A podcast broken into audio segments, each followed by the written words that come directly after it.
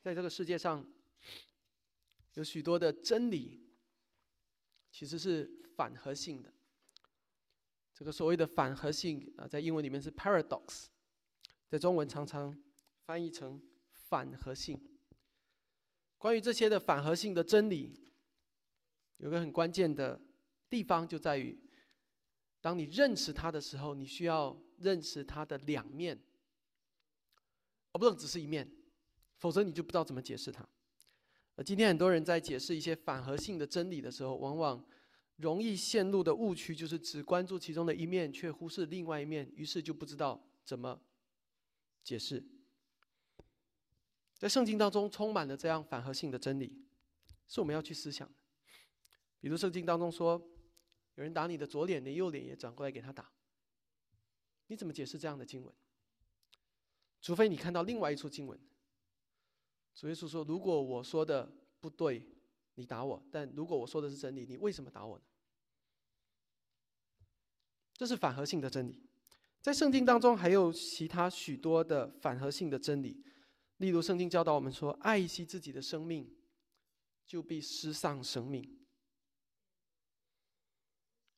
比如圣经当中教导我们：“谁要为大，就先为小。”比如圣经教导我们，保罗说：“他说，什么时候我软弱，什么时候我就刚强了。”那圣经当中最大的一个反合性的真理，就是用十字架那个最无能、最羞辱、最卑微的方式，却要展现神最刚强、最强壮以及最大能的一面。那在无能中的大能。基督教当中，信仰当中的反合性最大的反合性，就是公义的主受到不公义的罪人的审判。人类似乎弃绝了上帝的圣子，但实际上上帝却许可任凭人自己以为他弃绝了上帝，任凭人自己以为他得胜，但其实是神得胜。弟兄姐妹，这种反合性的真理在我们的思维当中，它通常会挑战我们的理性。但他却要求我们谦卑、顺服在神面前。也同样包括我们今天早晨所读的加克敦信经，这是在教会历史上很重要的一份信经，跟尼西亚信经、使徒信经所并列，也跟后面后面的多特信经、威敏告白，呃，我们所读的西罕布什尔信仰告白所并列。而这当中在教导我们什么？这当中在教导我们，主耶稣基督是完全的神，又是完全的人。他有两个本性，却在同一个位格当中。这当中也包含了加克顿信特别向我们强调，基督是一个位格，而不是两个位格。所以我们敬拜的是一位基督，而不是两位基督。但是在这一位基督当中，有两个本性，一个是完全的神性，一个是完全的人性。所以你会看见他说，按着神性说他是怎么样，按着人性说他是怎么样。这个跟罗马书第一章开头是一样的。我们今天没有时间太多的时间去思想加克敦信经当中所教导我们的，包括我我相信包括“上帝之母”这个词，也许你在读的时候心里会有一些的疑问：为什么？我们在两年前的主日敬拜中有提过，我不知道你还记得吗？那在这里乃是要强调主耶稣就是一个位格，那个位格是三一上帝的第二个位格，所以他是上帝本身。所以呢，进入玛利亚肚子里面的不是拿撒勒人耶稣的位格，而是三一上帝的位格，是三一上帝的那个位格进入了玛利亚的母腹。所以在这里用这样的表述，不是一个好像说哦，是不是像异端一样的表述？不是的。而且弟兄姐妹。这些都是圣经中有具有反合性的真理。我们之所以在开场要谈论这一些，乃是为了进入到我们今天的讲章当中和经文当中，我们要去认识一个更重要的一个反合性的真理，就是耶稣是被罪人弃绝而死，但同样耶稣是按着上帝预定的旨意而死。那这是我们今天在使徒行传中要看到的另外一个反合性的。真理，我们从一月的第一周开始，进入了《使徒行传》的系列的讲道。我们今天已经来到了《使徒行传》的第三章。我请大家和我们一起，和我一同翻到《使徒行传》第三章的第十一到，从十一节开始，我们要一直读到第四章的第十二节。我因为经文比较长的缘故。那请弟兄姐妹翻到以后，请听我来为大家来读《使徒行传》三章十一节到四章十二节。那人正在称为所罗门的廊下，拉着彼得、约翰众百姓一起跑到他们那里。他们很觉得稀奇。彼得看见，就对百姓说：“以色列人呐，为什么把这事当作稀奇呢？为什么定睛看我们，以为我们凭我们的能力和虔诚使这人行走呢？”亚伯拉罕、以撒、雅各的神，就是我们列祖的神，已经荣耀了他的仆人耶稣。你们却把他交付比拉多，比拉多定义要释放他，你们竟在比拉多面前弃绝了他。你们弃绝了那圣洁公义者，反求着释放一个凶手给你们。你们杀了那生命的主，神却叫他从死里复活了。我们都是为这事做见证。我们因信他的名，他的名便叫你们所看见、所认识的这人见状正是他所赐的信心。注意，叫这人在你们众人面前全然好了。弟兄们，我我晓得你们做这事是出于不知，你们的官长也是如此。但神曾借着众先知的口预言基督将要受害，就这样应验了。所以你们当悔改归正。使你们的罪得以涂抹，这样那安舒的日子就必从主面前来到，主也必差遣所预定的给你们的基督耶稣降临，天必留他，等到万物复兴的时候，就是神从创世以来借着众先知的口所说的，圣先知的口所说的。摩西曾说，主神要从你们弟兄中间给你们兴起一位先知像我，凡他向你们所说的，你们都要听从；凡不听从那先知的，必要从民中全然灭绝。从萨摩尔以来的众先知，凡说预言的，也都说到这些日子。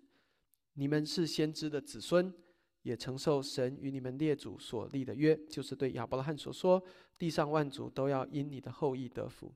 神既兴起他的仆人，就先差他到你们这里来，赐福给你们，叫你们个人回转，离开罪恶。使徒对百姓说话的时候，祭司们和守殿官并撒都干人忽然来了。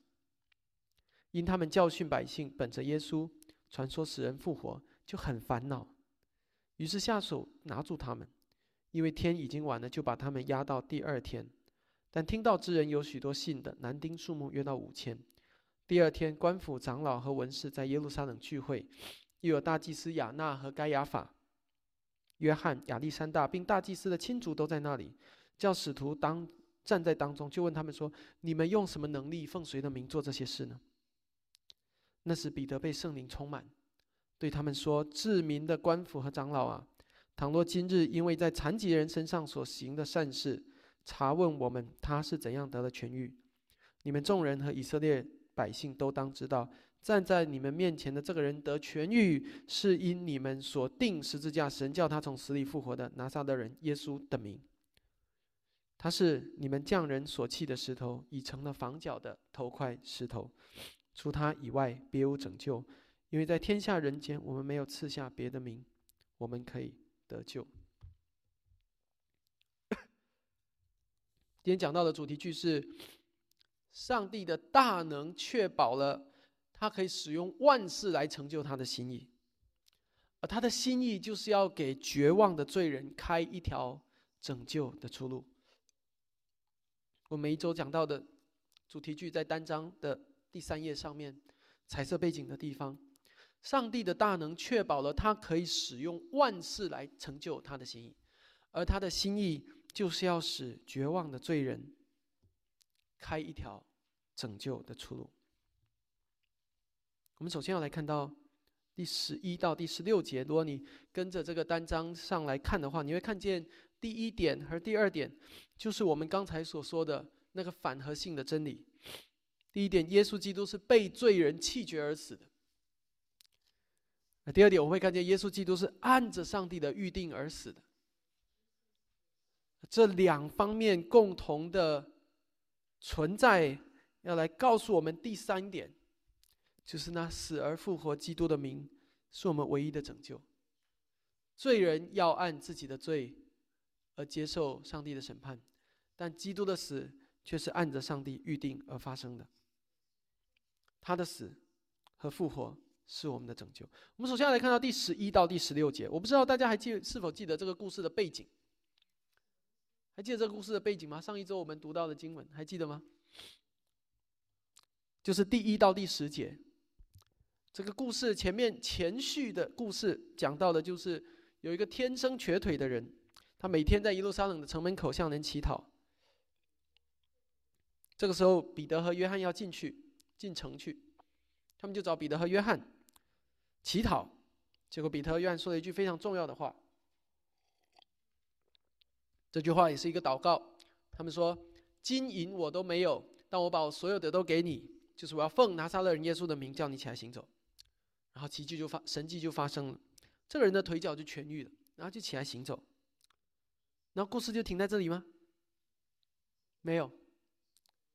后半部分的故事是什么？他就走着跳着赞美上帝。哦，弟兄姐妹，这是一实在是一个极其美丽的画面，就是一个人得到上帝的恩典以后，他开始用自己的生命，火热的生命，向那位创造他、医治他的神发出最真诚的敬拜。他的跳跃是真实的，他不仅是外在身体的跳跃，而是他的心灵的跳跃，内在生命的跳跃，一种真诚的从心里面发出来的跳跃。感谢神的恩典，所以今天的经文就接续上一次的经文。哦，那这是一件巨大的神迹发生，而且发生在哪里？发生在城门口，所以你可以想象有许多不同的人对这件事情有不同的反应。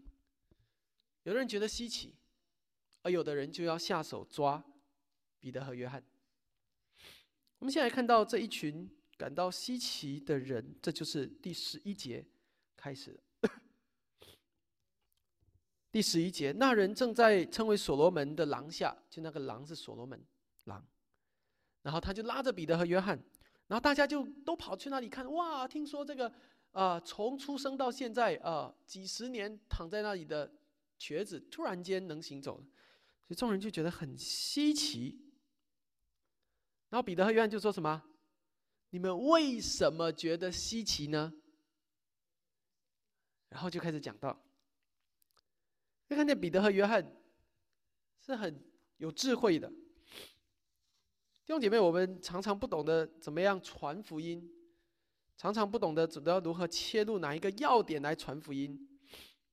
但是其实圣经当中有很多这种传福音的小智慧是我们可以学习的，比如这里第十一节，大家觉得稀奇，彼得和约翰立刻就发现，稀奇是一个很好的传福音的切入点。第一，这个时候有一群人聚在那里；第二，这一群人都觉得很稀奇，然后他们就借着稀奇这个点开始他们的传福音。弟兄姐妹，一个对传福音如果是没有热诚、没有热心的人，是不会在这种时候察觉到一个传福音绝佳的机会。甚至如果是一个骄傲的人站在这里，他可能会把这个时候当做一个自夸的时刻。你看我多厉害，对不对？我哇行了这个神迹啊，大家都佩服他。但是彼得和约翰却不是如此。你会看见一个传福音的热心何等的重要，而那就是你传福音的第一步。所以你要求神赐给你传福音的热心。当你有传福音的热心的时候，任何时机都可以成为传福音的时机的机会。所以彼得和约翰就抓住了稀奇作为切入点，这是圣灵给他们的智慧。他说：“以色列人呐，你们为什么觉得稀奇呢？你们以为我们是凭我是凭着我们的能力做到的吗？我告诉你们，不是的。我要告诉你们一件更加稀奇的事情，就是有一个人名叫耶稣。”他被钉在十字架上，并且死里复活了。那个神迹远比这个更让你们觉得稀奇，稀奇一万倍。而我们是谁呢？我们就是信那位从死里复活的基督之名的人。所以不是我们让这个瘸腿行走，而是基督让这个瘸腿行走。而这就是这段经文的概述，第十一到第十六节。在彼得的讲道当中，我们特别要关注彼得对于基督受难的描述，因为这关系到我们的信仰。在十一节到十六节，他说基督是被罪人弃绝而死。但是从第十七节开始，你就看到，圣经乃是告诉我们怎么样，基督是按着上帝的预定而死的。所以彼得在短短的讲道当中，就把这个反核性的真理给我们呈现出来，帮助我们厘清一件事情。亲爱的弟兄姐妹，人会犯错，人会犯罪，人会在最终有诡计、阴险、狡诈。但在神的手眼中，所有事情都是他可以使用的事情，来成就他自己的美意。但这不意味着你可以在罪里面逃脱。而这就是圣经一直来给我们看见的真理。所以彼得在这里的教导，只是印证了基督的教导而已，他不是自己创造一个新的教导。我们要来思考，在这当中第十一到第十六节，彼得要说，基督的死就是人的罪所导致的。如何导致的呢？我们来看到，我们有三个小标题在这里，帮助我们看到罪的本质、罪的态度和罪的行动。首先，第一个罪的本质，彼得在这里很清楚的表明，请你看到经文，当主耶稣来到这个世上的时候，他就怎么样遭到了人的反对和抵挡。在第十三节的后半部分。你们把他交付比拉多，你们在比拉多面前弃绝了他，你们弃绝了那圣洁公义者。当主耶稣来到世上的时候，他遭到人们的抵挡和反对。当主耶稣在世上的时候，他被所有的人误解，甚至是被他所喜爱的门徒和使徒们误解。他被人们背弃、背叛和厌弃，甚至此刻正在讲道的彼得，曾经也是背叛基督之人中的一员。当主耶稣基督宣告他就是那位天上来的上帝的独生子，他就是那一位按照旧约所预言的弥赛亚的时候，你看到罪人的本质就在那一刻暴露无遗。我不知道你是否想过这样一个问题：既然当时的人，既然当时的犹太人都在眼巴巴的渴望着一个弥赛亚的来临，既然当时的犹太人都笃信先知的预言、旧约的预言。都在罗马独裁的统治下喘不过气来受苦，然后又眼巴巴的盼望着一位弥赛亚的到来。那么，为什么当这位弥赛亚真的到来的时候，人们却如此抵挡他？我帮你想过这样的一个问题没有？当时的人们不是生活的很清幽、很清闲啊，然后很讨厌啊，耶稣你真烦，来打扰我们的时候。不是的，他们不是在一个。清闲的生活里，他们在一个苦难的生活里，而且他们所信的旧约就已经预言这位弥赛亚会来。为什么弥赛亚来了，所有人要抵挡他？为什么？这不是很矛盾的反应吗？请容许我告诉你问题在哪里。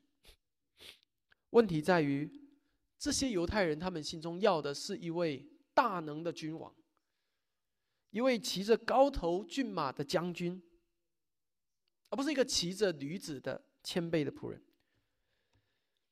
他们头脑中要的是一位可以给他们带来荣耀与辉煌的国王，而不是一位生在马槽当中、生在木匠之家的小孩子。他们要的那位君王是能够给他们带来地上一切的平安与得胜，而不是最后好像软弱之人一样被交付到十字架上。所以，虽然你会曾经在福音书里面看过某些闪光的瞬间，比如说五饼二鱼，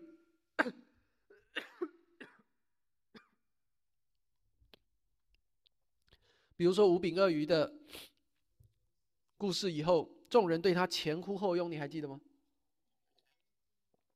那时候要怎么样？要强迫他做王，要拥戴他做王。但是，当基督真正走上十字架的时候，就。墙倒众人推，啊，没有人敢站在他身边，所有人都怕自己被牵连。第二个，为什么这些法利赛人、文士们、犹太的官长们，他们明明如此期待这一位的弥赛亚的到来，但是当弥赛亚到来以后，他们却抵挡他呢？为什么呢？为什么？刚才是第一个原因，因为他们要的是一位荣耀的、强壮的君王，但是基督所生的、所体现的样式，却是一位软弱的、谦卑的一位君王。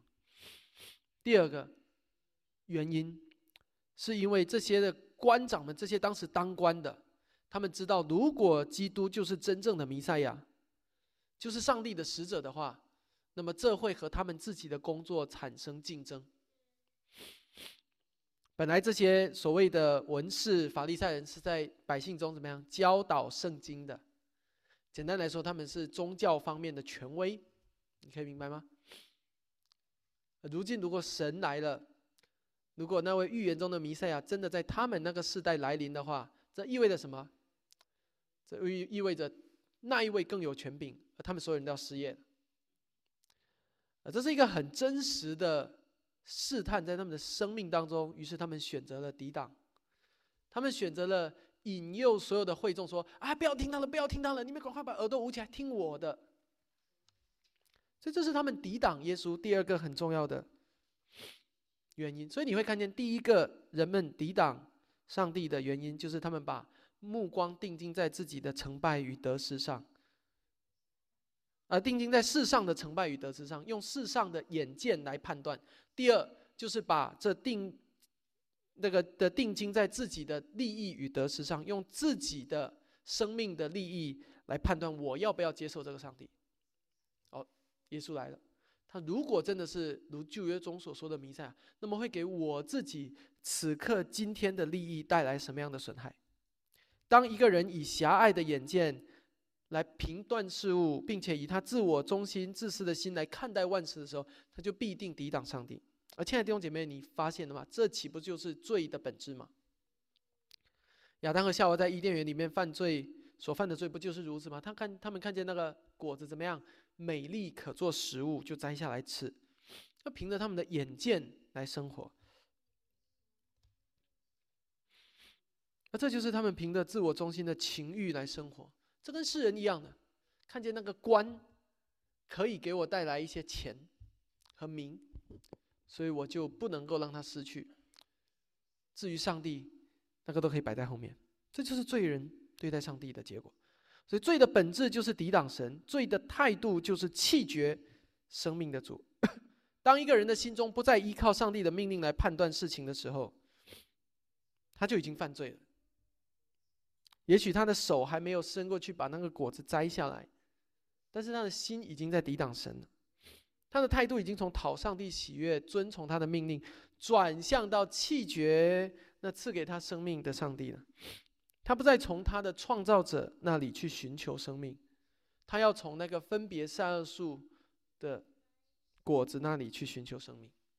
罪的本质就是抵挡上帝。这种本质会带来一种生命的态度，这个态度就是弃绝上帝。而这也是彼得在这里他希望讲出来给所有人听的、明白的。第三个，最后，罪的本质、罪的态度，最后会一定会带来一个行动，而罪的行动就是杀死上帝，杀死那位赐生命的主。对于法利赛人和文士来说，他们要杀死那一位可能会危及他们的官位和头衔的人；对以色列人来说，他们要杀死那位不能够给他们带来军事和民族的胜利的人，反而会让整个以色列民、整个民族被罗马帝国所逼迫的那个人，他们必须把他杀死。而对于每一个世人而言，他们要杀死那位带着。我们用言语无法描述的至高权柄的，可以看穿每一个人的内心的真相，和每一个人在暗地里一切罪恶的那位耶稣基督。所有的人都在基督面前感到莫名的恐惧，最后所有人的罪，无论是自私的罪、眼目的罪、肉体的罪、骄傲的罪、贪心的罪、恐惧的罪，所有的罪汇聚到一个结果。所有的人一致赞成，只要把耶稣杀死，我们所有的恐惧就都没了，你就可以继续在罪中自由的活着。不杀死他，就难以解开我们世俗的恐惧；不杀死他，就难以化解我们内心的不安，好像我们所有事情都被他看穿、看穿了一样。所以他们必须杀死他。因为他们不能逃避他，于是他们就选择了杀死他。你会看见，这就是罪人对圣洁上帝的反应。亚当的反应只是躲起来，那只是一个起点；而在新约福音书里，众人的反应是杀死基督，那是一个终点。他们躲不过，就决定把基督杀了。所以彼得在这里毫不客气，他说：“你们弃绝的那位圣洁公义者，是你们杀了那生命的主，不是别人杀，正是你们杀的。弟兄姐妹，不仅是他们杀的，也是你我杀的。当我们都还不认识耶稣基督的时候。”我们都曾经抵挡他、厌恶他、讨厌他、弃绝他，而他是为什么而死？他正是为你的厌恶、抵挡、讨厌和气绝而死。我特别要勉励在我们当中，如果你还没有认识主耶稣基督、还没有信靠他的朋友们，去思想这一个极其重大的事情。他不是为别的事情而死，他正是为你的不幸而死。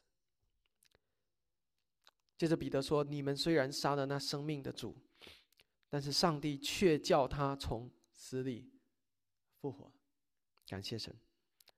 在使徒行传第一章的讲道当中，我们已经阐述了许多跟基督复活有关的真理。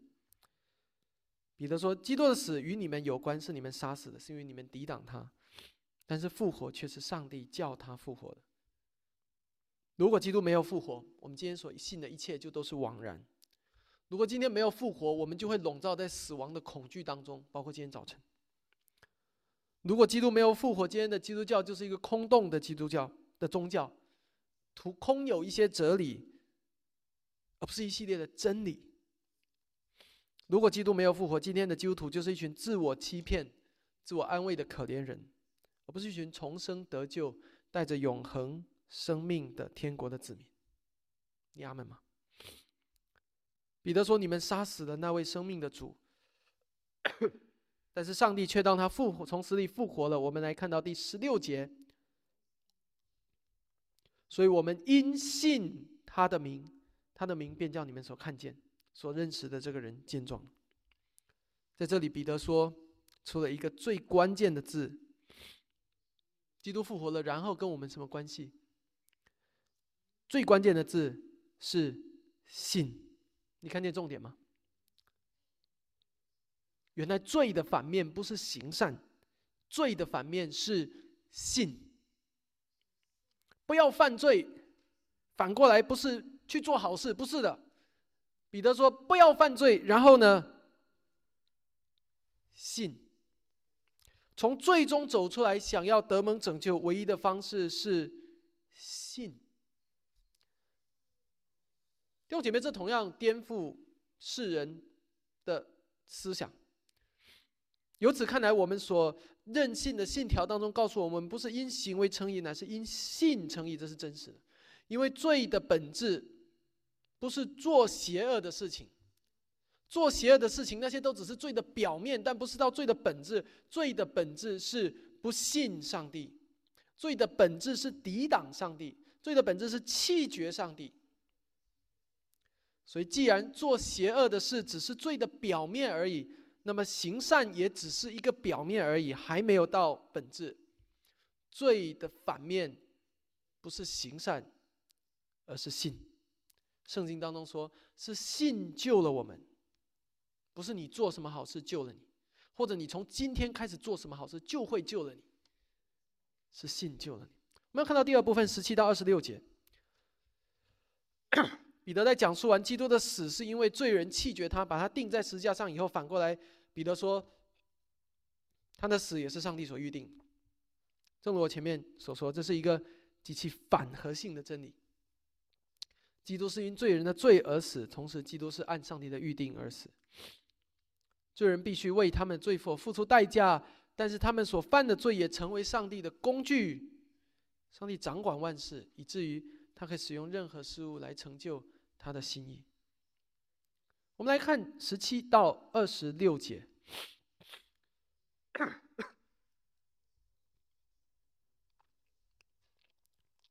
十七到二十六节。弟兄们，我晓得你们做这事是出于不知，你们的官长也是如此。但上帝曾经借着众先知的口预言基督将要受害，就这样应验了。在这里，彼得开始把讲到转向旧约，你看见吗？转向先知在旧约中的预言。他引导我们思想以赛亚书五十三章当中那只受苦的羔羊。他引导我们思想耶利米书十一章十九节那里说。我却像柔顺的羊羔被牵到宰杀之地。他引导我们思想到但以理书九章二十六节说：“那位受膏者必被剪除。”他引导我们思想撒加利亚书十三章七节说：“刀剑啊，应当兴起攻击我的牧人，击打牧人，羊就分散。” 甚至包括诗篇二十二篇一节：“我的神，我的神，为什么离弃我？”而基督最终正是在十字架上呼喊这节经文：“我的神，我的神，为什么离弃我？”他是被罪人钉上十字架的，是通过罪人的手把他钉上十字架的。但与此同时，这仍然在上帝的预知当中，是上帝的主权和旨意允许这样的事情发生，也是上帝的主权和旨意命定这样的事情必须发生。犹太人的无知的犯罪，竟然成就了神的计划。弟兄姐妹，你看见上帝那至高的主权和大能吗？对于罪人而言，那个光景是绝望的。我怕你越思想，你会发现是绝望的。所以，不管你怎么样的犯罪，上帝并不是不知道你会犯罪，你也没有办法逃离。上帝的主权和大能，但是最终不是不是你的旨意会成就，而是上帝的旨意一定会成就。而至于你犯罪的后果，上帝却要审判。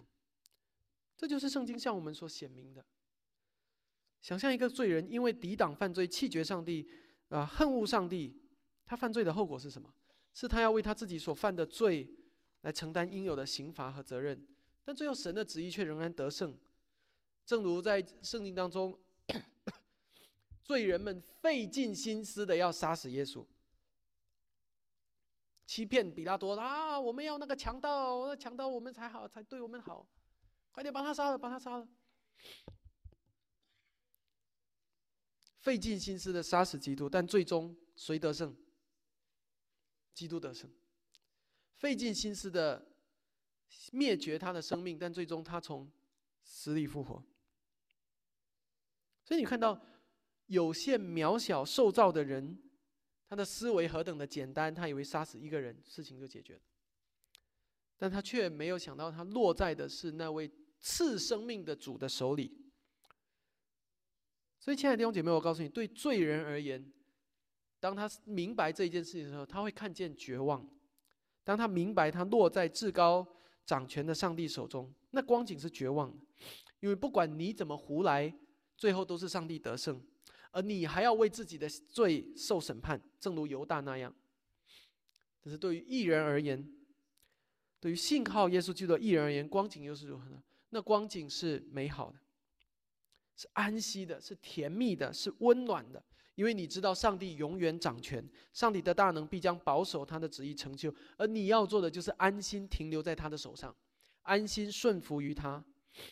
弟兄姐妹，你看见了吗？同样是落在至高上帝的手中，罪人是绝望的，义人是安息的；罪人是无处可逃的，义人是享受其中的。所以，这就是彼得在这里呼吁众人们说：“所以你们应当悔改的原因，因为这样，那安舒的日子就必从主面前来到。”接下来二十二到二十六节。这些犹太人们都是熟读旧约的，所以在二十二到二十六节当中，我们读到了什么？我们读到了亚伯拉罕和亚伯拉罕之约，我们读到了摩西之约，我们读到了啊这个萨摩尔和萨摩尔以后的预言，其中包括了大卫之约。彼得最终要把所有的约都指向耶稣，来帮助听众们明白那位历史中上帝要兴起的仆人就是耶稣。接下来他在第十九节，他呼吁众人，所以你们当悔改归正。弟兄姐妹，你要看见彼得在这里讲到的中心到底，他讲了这么一大段，到底为了什么？你你你你到底要做什么？彼得十九节告诉我们，他的目的是要呼吁所有的人，你们要悔改归正。我特别要对那些今天在我们当中，但是还没有信靠主耶稣基督的人说，亲爱的朋友们，或许你的心中对基督教信仰还有许多的挣扎，也或许你会认为。还有很多的问题你自己还没有想通。或许你在等待一天，是你自己亲自想通一切问题的那一天。或许你会以为那一天你想通了，那一天你就会信主了。但是，亲爱的朋友们，我要告诉你，基督信仰的起点不是从你想通了哪些问题开始。基督信仰的起点是从你认识到你是一个罪人，你需要一位救主开始。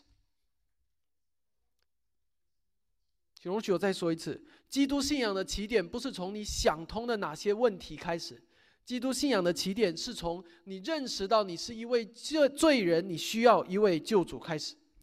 你认识到如果没有这位救主，你将一无所有。你认识到那迫切性。我是个罪人，需要一位救主，而那才会是你信主的起点。你是他所创造的，是他所爱的，所以当你从出生就出生在最终的时候，上帝就爱你，他就差遣他独生爱子耶稣基督来到世上，为要拯救你，他为你承担你犯罪本来需要担的代价，他为你死在十字架上，第三天他从死里复活，他的复活是为你复活。他宣告他的得胜，要把永生的生命赐给一切信他的人。所以，如果你仍然陷在理性的挣扎当中，你仍然如果你仍然想用自己的头脑来企图评断上帝的事情，我很诚实告诉你，最终你一定会失败的，因为你是上帝造的，你不可能凌驾在上帝之上，说：“哎，上帝，先让我用我的头脑把你想清楚了，然后我就相信你。”不是的，因为你是他造的。你信主的起点只有一个，就是认识到你的无助。我们教会当中有位弟兄，他分享他信主的故事很有意思。他说他以前看了很多书，然后仍然选择不相信上帝，因为他觉得自己很聪明也很优秀。一直到什么时候呢？一直到有一天他做了一个梦，梦见在这个这个末日的灾难面前，他逃无可逃，从一个悬崖上跳下去。然后他就又突然被救起来，然后他就醒了。然后第二天，他就有一个很强烈的感动，就明白我的生命需要一位救主。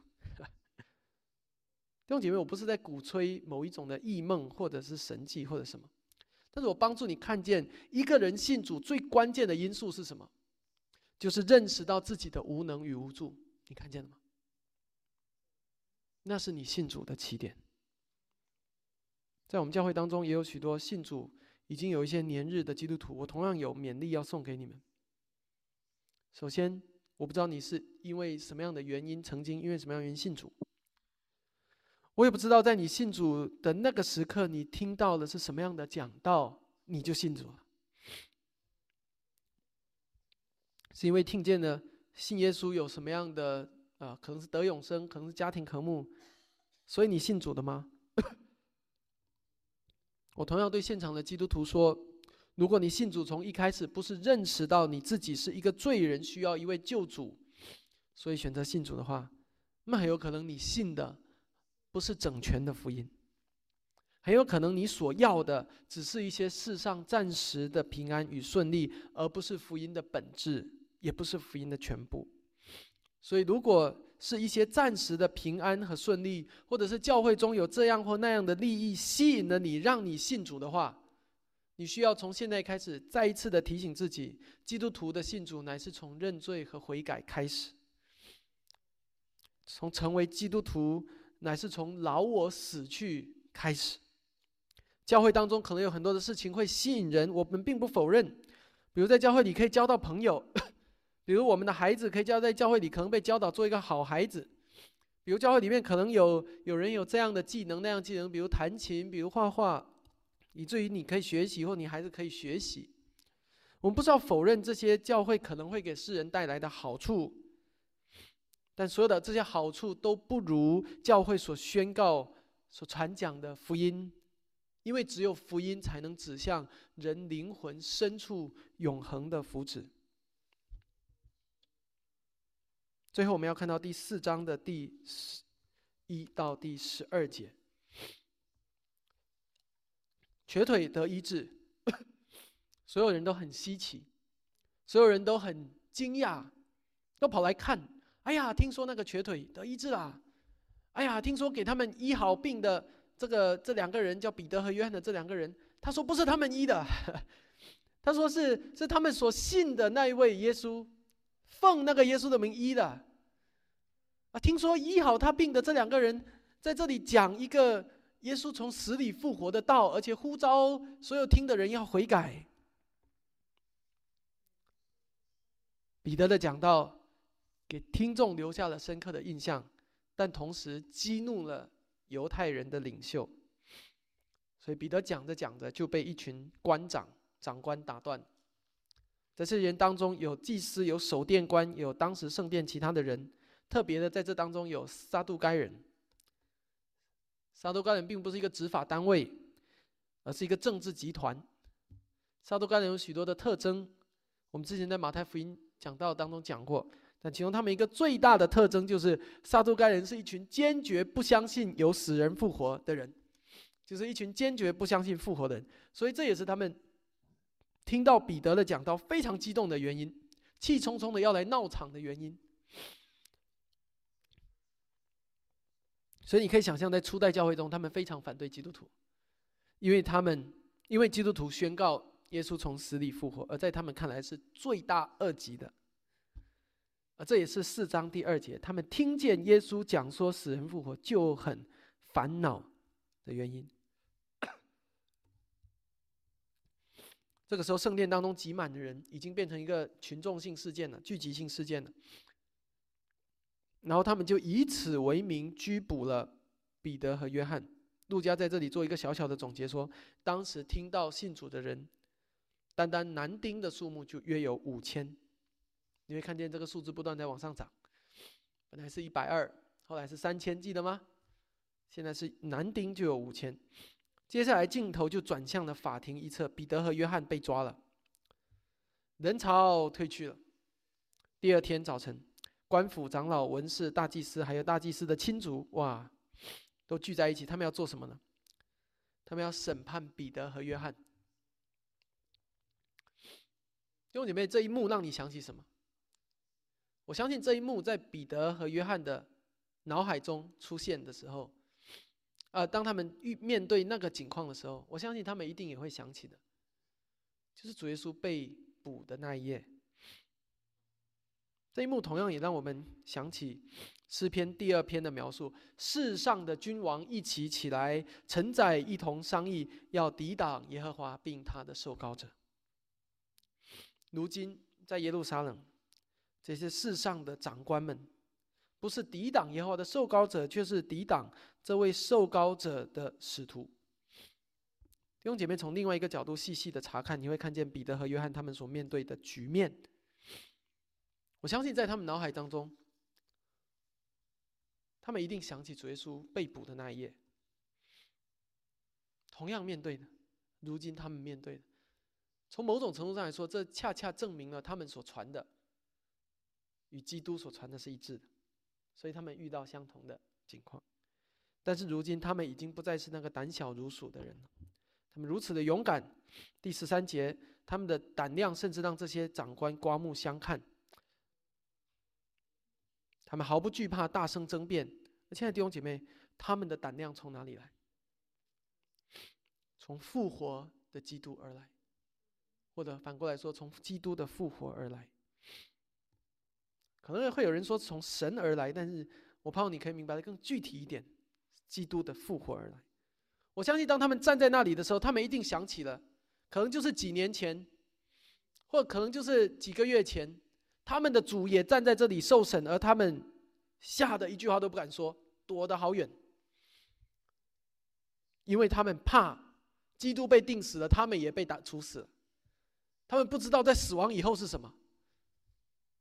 但是如今他们不怕，为什么？因为基督复活了。弟兄姐妹，只有那个真实的盼望，才可以解释他们为什么在这个时候有如此的勇气。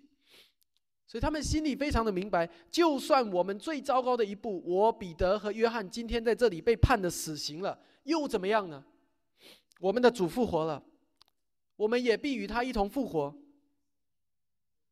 所以弟兄姐妹，你看见了吗？当一个基督徒的勇气来源自复活的基督的时候，他就在这个世界上不会再有任何的恐惧，或者说这个世界上任何的威胁，哪怕死亡的威胁都不能够再杀死他，再击倒他。诚实的说，到了这个地步，这个世界就不能把我们怎么样，世人也不能把我们怎么样。彼得最后大声宣告说：“你们所定十字架，但是上帝叫他从死里复活的基督。”除他以外，别无拯救，因为在天下人间没有赐下别的名，我们可以靠着得救。感谢神，这是一个充满勇气和信心的宣告。不仅如此，这更是一个排他性的宣告 （exclusive），排他性的宣告。这是一个独一无二的宣言，这是一个绝对的宣告，而不是一个相对的宣告。这个宣告。排除了其他任何可以得救的方式，你看见了吗？这个宣告宣告了，在天上地下，人要得救，只有一个方式，就是耶稣基督的名。这些经文我们都，如果你是啊一段时间的基督徒，我相信你们都很熟悉。除他以外，别无拯救，因为在天下人间没有赐下别的名，我们可以靠着得救。但这句话到底跟我们的生命有什么关系？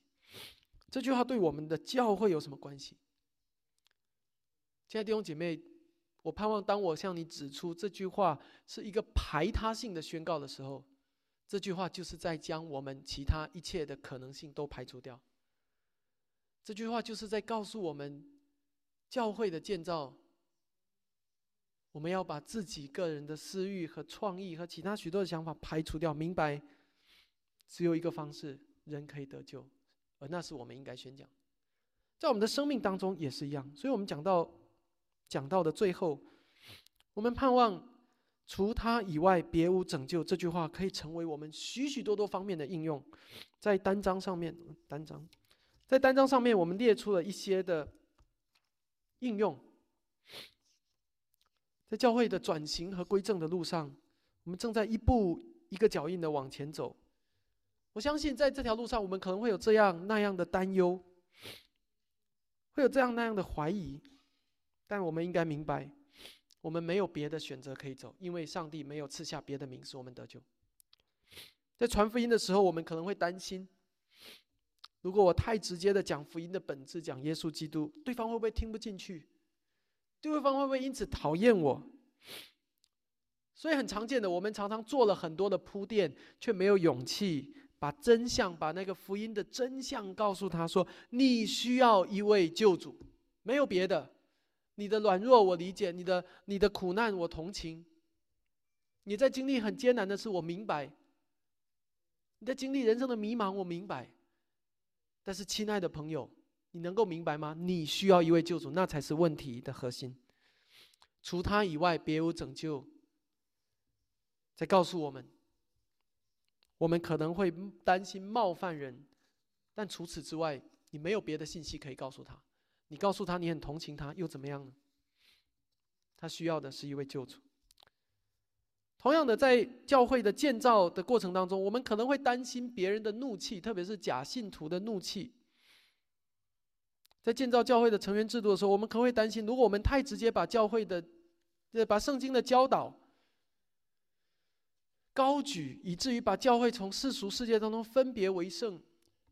如果我们太过严肃的面对每一位弟兄姐妹的信仰，以至于把一些和我们有呃千丝万缕人情关系，但却不是基督徒的人排除在外的话，会不会让人不开心、不喜悦？我们担心那些的张力，担心别人的生气。但是彼得在这里的宣告告诉我们。除了基督以外，别无拯救。那是真实的。所以，既然教会是一群因着耶稣基督得救的基督的基督徒聚在一起的共同体，那么基督的名就是教会的边界。这意味着一个人不是依靠他是某某人的儿子或女儿，或者某某人的丈夫或妻子，就进入到了这个除基督以外别无拯救的共同体。一个人不是依靠着他来教会很久了，他就理当被划入这个共同体。不，你参加教会时间的长短不会使你得救。你是谁的亲戚不会使你得救，因为除他以外别无拯救，在天下人间没有赐下别的名，我们可以靠着得救。弟兄姐妹，你看见了吗？圣经并没有给我们留下灰色的地带或空白的地带，或者模棱两可的地带。圣经告诉我们，一个人得救，只有这样的方式。在教会进行各样事工决策的时候，我们可能会担心，如果我们拒绝了一些。别的基督教组织合作的要求，或者我们可能会迫于压力，不敢在一些理当宣扬真理的场合当中发声。我们会担心那些外人的眼光，别人怎么看我们，怎么评价我们。但是，亲爱的弟兄姐妹，让所有的这些担忧都化解在我们对圣经的敬畏以及对救恩的确定中吧。除他以外，别无拯救。这是一个排他性的。我不是说我们要活得不接地气，我们要活得只剩下属天的事物，不关心属地的事物。但我是在说，当我们坚守正确的真理的时候，我们就不要担忧和惧怕，不要担忧别人的眼光，因为我们更在乎上帝的眼光。因为我们知道，除了耶稣基督以外，我们别无拯救，而我们的存在就是为了传扬这个真理。最后，当我们弟兄姐妹在彼此关怀的时候，我们同样需要这个真理。因为我们可能会担心那些敏感的属灵对话，我们可能会担心，如果我们问一些属灵的问题的时候，可能会让人觉得不舒服。于是我们常常习惯性的躲在舒适圈里面，我们彼此之间的团契都停留在我们的身体健康和衣食住行，却忽略了我们属灵的需要和健康。但彼得再一次提醒我们，除他以外，别无拯救。所以我盼我们的弟兄姐妹，在彼此问候的时候，可以更加关心彼此属灵的生命，以确保我们每一个人都是在基督的名里面，因为没有别的名，我们可以靠着得救。求主帮助我们，我们一起来祷告。